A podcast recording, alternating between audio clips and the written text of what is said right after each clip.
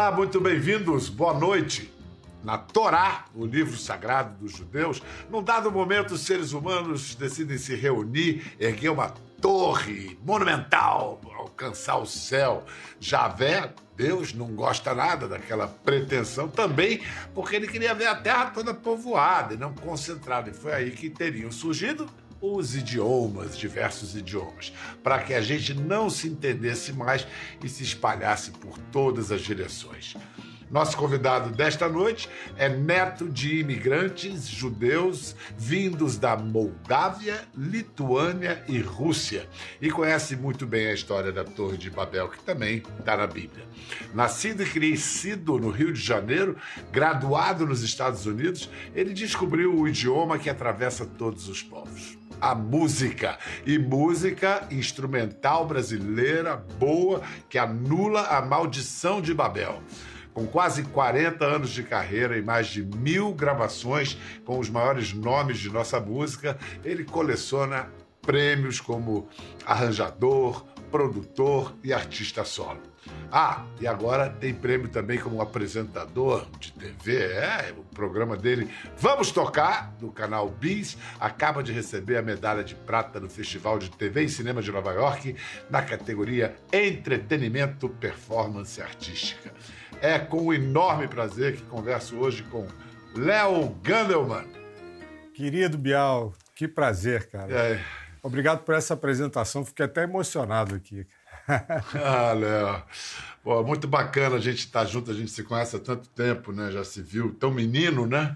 Pois você, é. Você tá, você tá no cenário do programa, né? Do Vamos Tocar. Aqui é o estúdio, na minha casa, né? E é onde a gente faz os programas, é um encontro íntimo, né? Que eu tenho chance de convidar os artistas que eu interagi, né? Fazendo solos.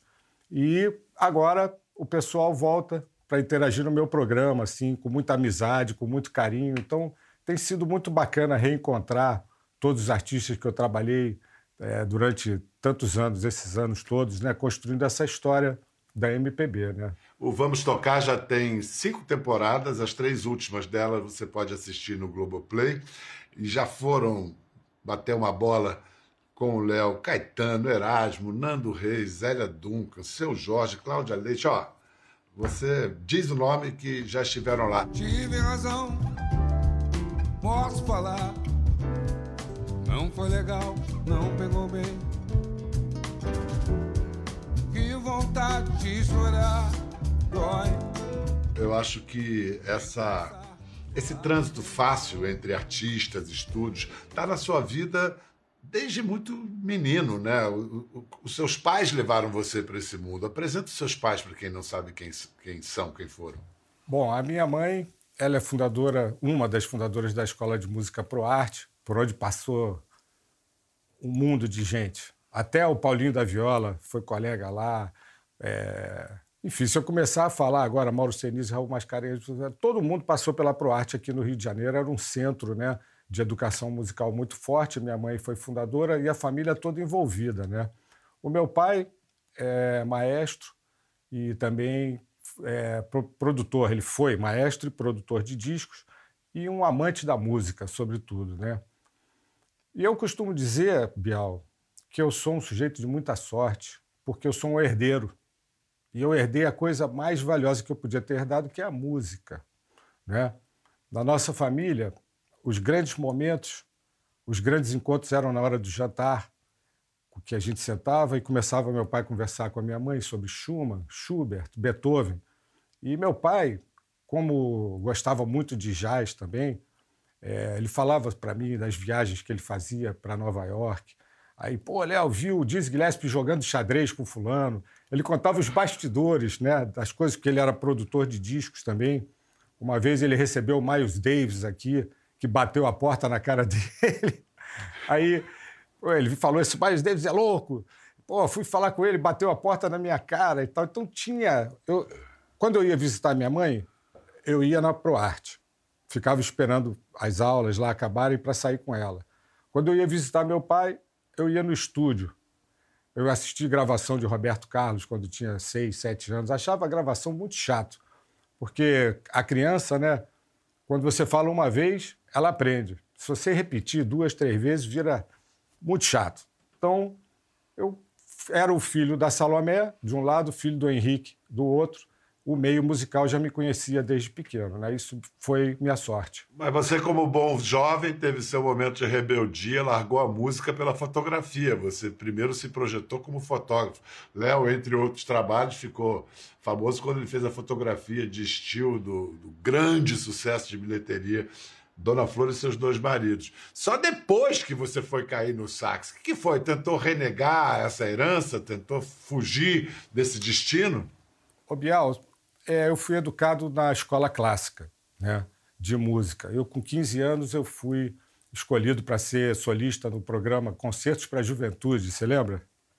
Claro! E, pois é, eu fui regido pelo maestro Karabichevski e ali foi mais ou menos meu encerramento na música clássica. Encerrei ali porque eu não via um futuro para mim é, como intérprete de textos musicais. Qual era seu instrumento na orquestra sinfônica, na música clássica?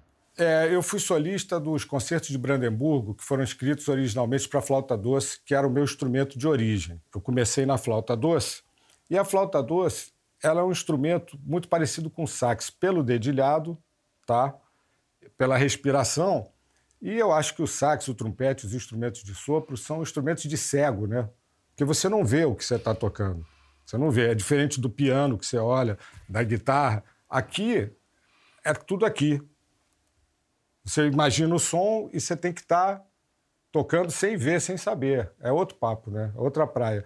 Então eu comecei na flauta doce, parei, porque eu achava que era isso que eu tinha que ter feito na música e acabou. Fui trabalhar com a fotografia, como você falou.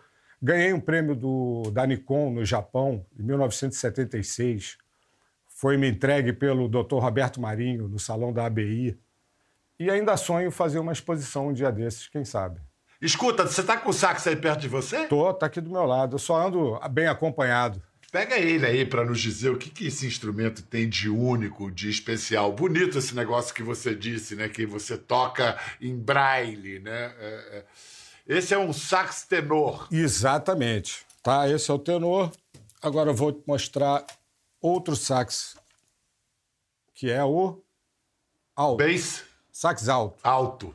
Depois alto. tem o soprano barítono, uma família que foi é, o instrumento foi inventado pelo belga Adolf Sax, né, que queria criar um híbrido da flauta transversa com o clarinete. Saiu esse negócio que ele botou o nome dele, sax. Adolfo Sax, saxofone. O Léo estudou em Berkeley por dois anos, voltou em 79, o ano da anistia, e entrou no famoso naipe de metais do genial Lincoln Olivetti.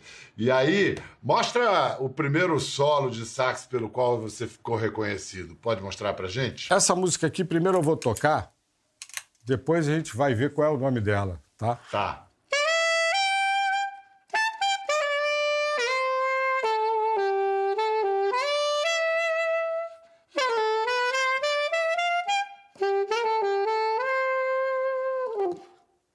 Lembra? Uh, uh. Roupa nova. Ó, anjo. Se uma coisa louca sai do seu olhar, fique em silêncio, deixa o amor entrar. Quando eu voltei da Berkeley, que eu fiquei lá de 77 para 79, eu voltei com um tipo de idioma no sax que não tinha muito naquela época. A linguagem do saxofone brasileiro ela é muito específica, tá? Quando eu fiz esse solo, eu usei essas notas aqui, quer ver que eu vou te mostrar? Isso aqui, ó. Essa nota aqui já é uma nota fora do dedilhado normal do instrumento, então é chamado de harmônico. Isso chamou a atenção. A sonoridade, a forma, a pegada. Aí todo mundo veio perguntar: foi você que fez esse solo? Fui, fui eu. E a partir daí, eu comecei a ser chamado para fazer solo de ABCDF entendeu? Esse foi um solo que. um trampolim, digamos assim. Eu quero que você dê umas palhinhas de famosos solos que as pessoas talvez não saibam que, que são seus, e são solos muito famosos. 1983, Lulu Santos, adivinha o quê?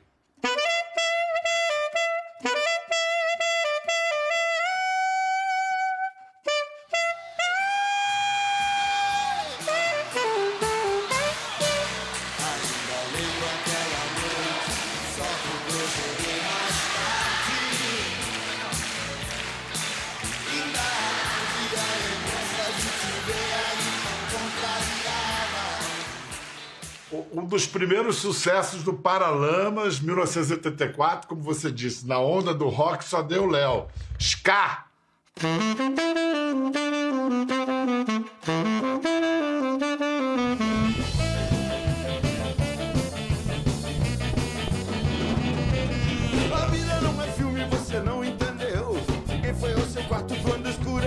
Ó, vamos mostrar um momento lindo do Léo, de 1985, o primeiro Rock in Rio. Olha que imagens. Mesmo sem se sentir, e o que é que não há?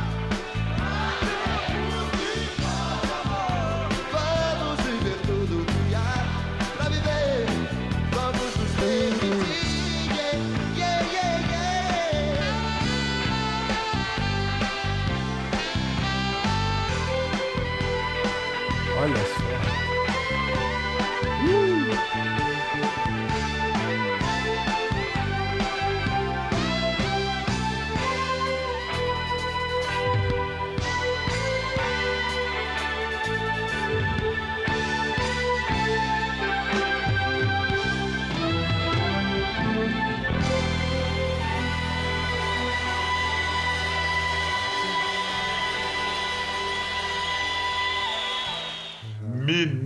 Ali, garoto, Porra, diante bicho. mar de gente. cara. Que emoção, Lindo. cara. Nossa Senhora. Obrigado. Obrigado aí por mostrar. Nossa, 85.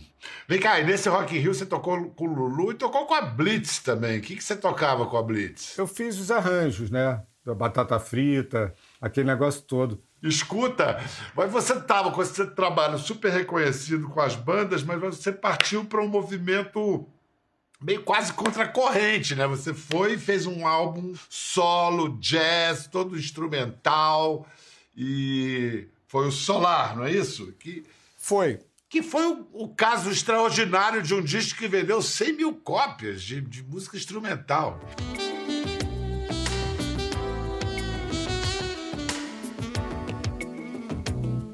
Mas você comprou essa briga de fazer música instrumental, de lançar disco. É, em termos de mercado, seria um pouco arriscado, mas você, o teu compromisso qual era? Era com a arte mesmo, com a música? Por que, que você comprou essa briga? Pois é. É uma coisa que eu nunca pensei assim, objetivamente, sabe? Eu acho que isso é uma missão. Eu fui criado numa casa de musicistas. Eu nunca questionei o, o que, que é a música. Para mim, a música é minha vida, é minha identidade, você entende? E para mim foi muito natural querer fazer um trabalho solo. Por quê? Porque com a fotografia, aí que volta a história, eu percebi a coisa da criação, do papel em branco, da coragem de se atirar e se jogar no- nesse espaço e botar sua alma, entende? A música clássica me obrigava a ser um intérprete de textos. Eu não estava feliz com isso. Através da câmera, eu enxerguei a possibilidade de criar. É isso. A fotografia são pontinhos, preto e branco. Música, silêncio e som. Criação, se atirar, botar para fora. É isso. Quando eu comecei a querer fazer uma carreira solo, na época, até a família mesmo questionou. Claro, né? Pô, que loucura, tal. Na época eu era produtor eh, da Gal Costa, fui produtor da Marina, trabalhei anos com Lulu Santos, o que, aliás, me projetou muito. O Lulu foi muito importante para mim, sabe? Então, já, de certa forma, era conhecido do grande público, né? pelo meu trabalho dentro da colaboração que eu fazia com os outros. Né? Então, quando eu lancei meu primeiro disco, esse público veio. E meu primeiro disco já foi, ele foi tão bem que eu acabei recebendo um convite da Poligram, na época chamava Poligram, hoje Universal, para assinar um contrato de produção artística. E com a sua, o seu sucesso nesse caminho, você acabou sendo gravado por uma gravadora lendária no jazz, que é a Verve, né? Isso. E a tua música. é, O que que. vo- Você tem essa experiência para dizer o que que a música brasileira no exterior faz pelo Brasil? Você, no seu testemunho, que você tem um testemunho a dar. Olha, Bial, a melhor coisa é ser músico brasileiro fora do Brasil. Fora do Brasil é uma beleza. É um diferencial. Você fala que você é músico brasileiro, mesmo que você não toque nada, o cara já te recebe bem, porque ele recebe bem a música brasileira. A nossa música é o nosso maior produto de exportação cultural. A nossa música representa o Brasil de uma forma linda no mundo. Mas o Léo foi pro mundo. Eu vou mostrar agora uma cena. Cara, eu não conhecia Léo, mas é incrível. Esse cara, em 2000, tocando com o político mais importante do mundo.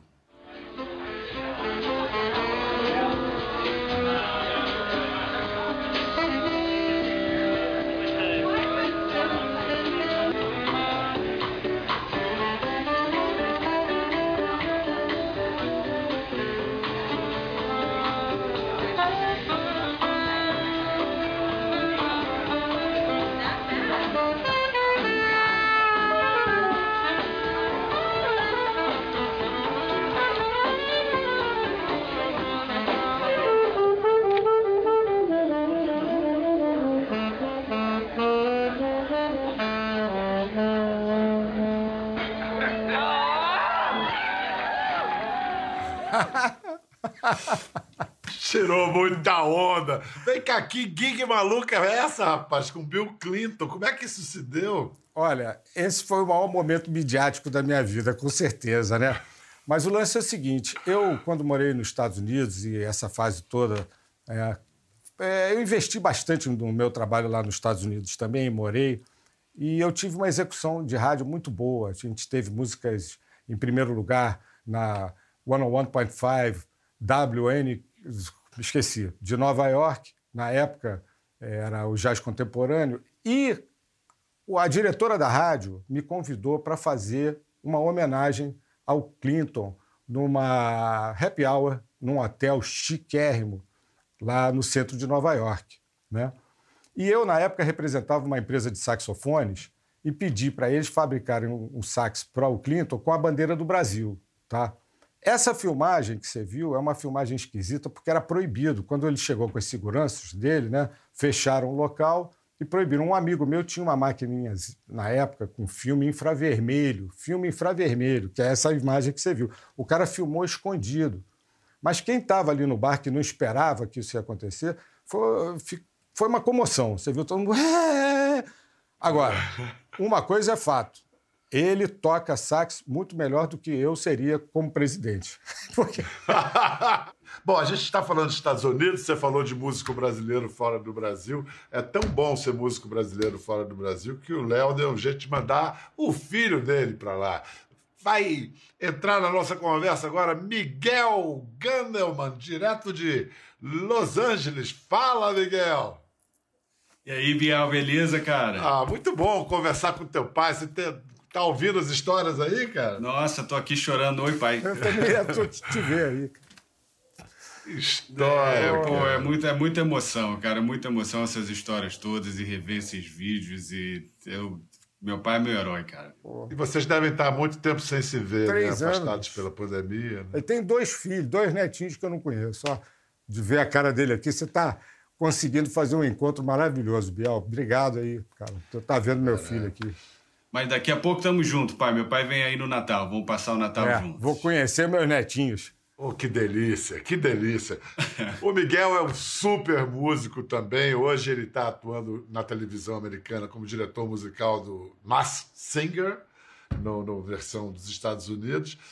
Cara, é- é- era meio inevitável você ir pela música, né? Terceira, é uma família de músicos. Você tentou escapar desse destino, como seu pai escapuliu um pouco para fotografia, ou você se conformou desde sempre? Bial, eu vou te dizer, cara, que eu acho que eu não conheço o mundo sem essa história da música e fa- fazer parte da sua casa e da sua família. Eu sempre quando me perguntam assim, né, ah, qual é a sua primeira memória assim de, de vida? Minha primeira memória de vida, eu acho que eu tinha uns dois anos de idade, eu estava na coxia de um palco e literalmente a primeira imagem que eu tenho é a imagem do meu pai tocando sax com uma luz azul. Eu, eu lembro isso claramente, é a primeira imagem que eu tenho assim de, de, de um ser humano, eu como ser humano, sabe? E eu acho que eu nunca foi aquele negócio de eu escolher a música. Acho que, sabe, a da música me escolheu e eu sempre eu sempre fui apaixonado, eu sempre quis fazer parte, eu sempre queria estar ali, sabe? Eu com 4, 5 anos eu queria estar do lado da bateria, eu queria estar do lado do baixo, eu queria estar do lado do saxofone. E esse negócio de ir para a escola, eu não entendia por que, que eu tinha que ir para a escola, porque eu queria na gravação, eu queria saber o que, que meu pai estava fazendo, eu queria ir na mixagem, eu queria estar com eles, sabe? E É, você acabou a minha indo. vida sempre foi isso. Você cara. acabou indo para a mesma escola dele. Você estudou lá na Berkeley, em Boston. E, e- Que dicas o seu pai te deu quando você foi estudar lá? Isso é uma outra coisa que desde pequenininho a gente sempre conversava, né? Porque meu pai, ele não acabou a escola e ele tinha esse sonho muito grande para mim. E a gente, eu me lembro de eu pequenininho, mais uma vez, 7, 8 anos de idade, a gente fazendo churrasco junto em Teresópolis, meu pai falando, mas você vai para Berkeley, quando você for para Berkeley, você vai me prometer que você vai graduar, você vai fazer os quatro anos, você vai é, vingar esse sonho nosso da família. E sempre foi uma coisa que eu tive na cabeça, que legal, quando eu tiver 18 anos eu vou para Berkeley, eu vou fazer escola de música e, e vou levar à frente isso e fiz. Acabei indo lá e foi um sonho, foi uma, uma coisa linda, maravilhosa. Do primeiro momento, do primeiro momento que eu botei o pé na escola para frente, pô, eu lembro imediatamente como, como aquilo fez me sentir. O Léo tocou com Deus e o mundo. Agora, o Miguel, ó, sem modéstia, Miguel, diz aí com quem você já tocou dos grandes dos Estados Unidos. Se você não disser, eu entrego. Cara, eu, eu, eu digo que, que se bate na madeira eu morresse hoje, cara, eu já, eu já consegui conquistar muito mais do que os meus sonhos e além. Sabe, eu de tocar com de Michael Jackson, a Whitney Houston, a Mariah Carey, Elton John, acho que qualquer nome assim que você falar de uma Stevie certa Wonder. maneira, da- Stevie Sting, Wonder. Sting, eu participei de coisas muito bonitas na vida. Já toquei, já fiz parte de coisas históricas e etc. Cara, eu vou mostrar um, um negócio que é uma pequena joia de nossa memória. 1990, Domingão do Faustão. Qual é o seu nome? Miguel, Você é filho de quem? do Léo. Esse é o Miguel, filho do Léo. Você toca saxofone porque você gosta ou porque seu pai mandou? Que eu gosto. E na escola, você, leva o saxofone também lá, não? Não.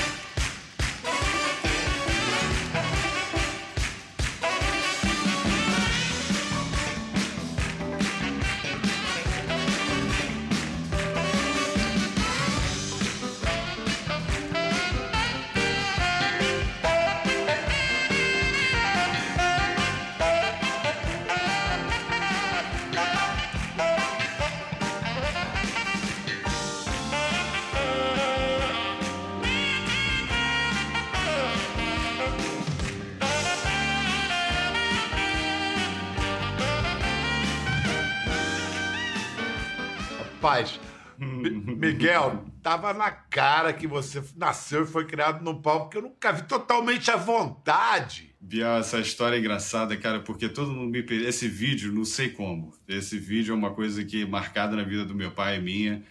Qualquer lugar que vai, caramba, eu vi esse vídeo, você tocando no Faustão, o cacete. E pra mim, só do meu lado da, da moeda, foi muito engraçado, porque é aquele negócio que a gente estava falando de ser uma parte normal da sua vida. Eu lembro, literalmente, é assim que eu lembro a história. Estava na casa da vovó, porque era um domingo. Domingo a gente ia na casa da vovó, fazia almoço, tinha almoço da família, tal, não sei o quê. E meu pai falou: não, tem um negócio ali na televisão que a gente vai fazer, vem. A gente foi, era uma coisa muito normal para mim tocar com meu pai, fazer parte, ou seja, de um programa de televisão ou de um show. E a gente foi, gravou um programa de televisão e voltou para casa da vovó. E estava ali no almoço. Para mim foi tão simples quanto isso, sabe? Que barato. Agora é o seguinte, hein, Miguel? Tirando a barba, você tá igualzinho, cara. Assim, pô, não mudou nada. Nossa, cara, eu chega, chega, eu chorei aqui porque ele tá a cara do meu filho. Eu, eu ele. Ele é- ele é Ah, o você. Miguelzinho, a cara do meu filho, cara, o Milo, fiquei olhando, meu Deus do céu, cara, que coisa bonita. Que lindo. Muito Aquela lindo. música do João Nogueira, né? Quando você olha no espelho, a cara no espelho que te olha, Nossa a cara do teu pai, que é a cara do teu filho. Ai, não começa não que eu vou chorar. A eu. coisa mais linda, cara. Ó, vamos falar da presença do músico nesse século XXI. O que, que vai ser, né? Será que é uma espécie de extinção? Não. Por quê? Como assim? Hoje tá tudo algoritmado, né? A música já é escolhida não pelo gênero musical ou pela época, mas pela, pelo mood, né? Pela, pela como é que traduziria mood para o português? Pela Clima. frequência mental, pelo estado de espírito, pelo clima. O que, que vai ser do, do músico? Qual é o papel do músico nesse mundo que se que está se formando, se anunciando aí? Começar pelo mais velho, tá, Miguel? Léo. Bom, a música sempre existirá. A música é uma coisa fundamental para a existência do ser humano. Eu acho que isso aí é fato indiscutível. Tal. O mercado, oportunidades de trabalho, etc. Bom, eu venho de uma época que existia uma regulamentação da profissão, tá? que não existe mais em função do advento do digital. Quando surgiu o digital, mudou o mundo. Né? O mundo que a gente conhecia de gravadoras e lançamentos e tal, tudo acabou, sabe? Mudou. Mudou, acabou, mudou, virou outro negócio. Quer dizer, o futuro é difícil de prever. Agora, o presente, hoje, para o músico profissional, é muito diferente de quando eu comecei. Tá? Quando eu comecei, é, era esse mundo que a gente falou, agora é outro mundo, outra forma de interagir. Hoje você tem que ter a sua plataforma, você tem que se gerenciar, você tem que fazer o seu marketing e tal. Isso para um músico que quer ser artista. Agora, o músico prestador de serviço, né, a situação do músico trabalhador está cada vez pior no sentido que não existe a regulamentação, não, tem como o sindicato controlar, acabou tudo isso. Então eu posso te chamar, Biel, para gravar na minha casa e te dar um cachorro quente, você aceitar e tá tudo certo e vamos nessa. Bom, a música, alguns dizem que tem um. Faz até um paralelo com a década de 80, quando surgiu a MTV. A música está muito ligada a manifestações visuais, a televisão. Pô, você mesmo, né, Miguel? Você está. O Léo acabou de ganhar prêmio em Nova York por um programa de televisão. Você é diretor do Mass Singer, já fez programação para o Emmy, para o Grammy. Você acha que a música vive, Miguel, uma nova era visual? Cara, eu tenho essa leitura de que a música hoje em dia é consumida pelo olho. É uma música é consumida visualmente muito mais do que em outras épocas. E acho que isso tem a ver também com as redes sociais, com os telefones e o mundo que a gente vive, né, de tecnologia, os avanços que a gente fez, acabou virando uma coisa bastante visual mais do que era antigamente. Mas eu concordo com, com o que meu pai disse, eu acho que a música sempre existirá, sabe? Eu acho que a arte sempre existirá, é só a combinação da criação com a execução, né? A criação eu acho que sempre existirá porque a arte é, é- é aquela coisa que meu pai estava falando que é uma coisa muito né, víscera do ser humano e a criação faz parte disso. Agora, a execução de como você executa e de como você leva aquilo à frente, como você faz dinheiro com aquilo, como você entra na indústria, eu acho que é aí que vai mudando com as gerações. Gerações antes do meu pai fazia de uma certa maneira, na geração do meu pai já se fazia de outra, e hoje em dia se faz de outra. E tem uma geração na minha frente ainda, eu tenho 38, tem uma geração de uma molecada de 20, 22 anos de idade que está saindo da universidade agora, que executa de uma outra maneira ainda, sabe? Eu acho que essa combinação da criação com a execução a execução que é mais ou menos o que muda, né? E a combinação dos dois é o que faz a indústria da música, eu acho. Cara, adorei conversar com vocês. Miguel. É... Léo, toca pra gente terminar, faz uma, uma charadinha pro nosso, pro nosso público, dá uma palhinha de um grande sucesso do samba romântico, pagode, pode ser? 1987, que tinha o seu sax. Vamos ver quem reconhece essa, hein? Miguel não vale, Miguel sabe. Ele não vai lembrar.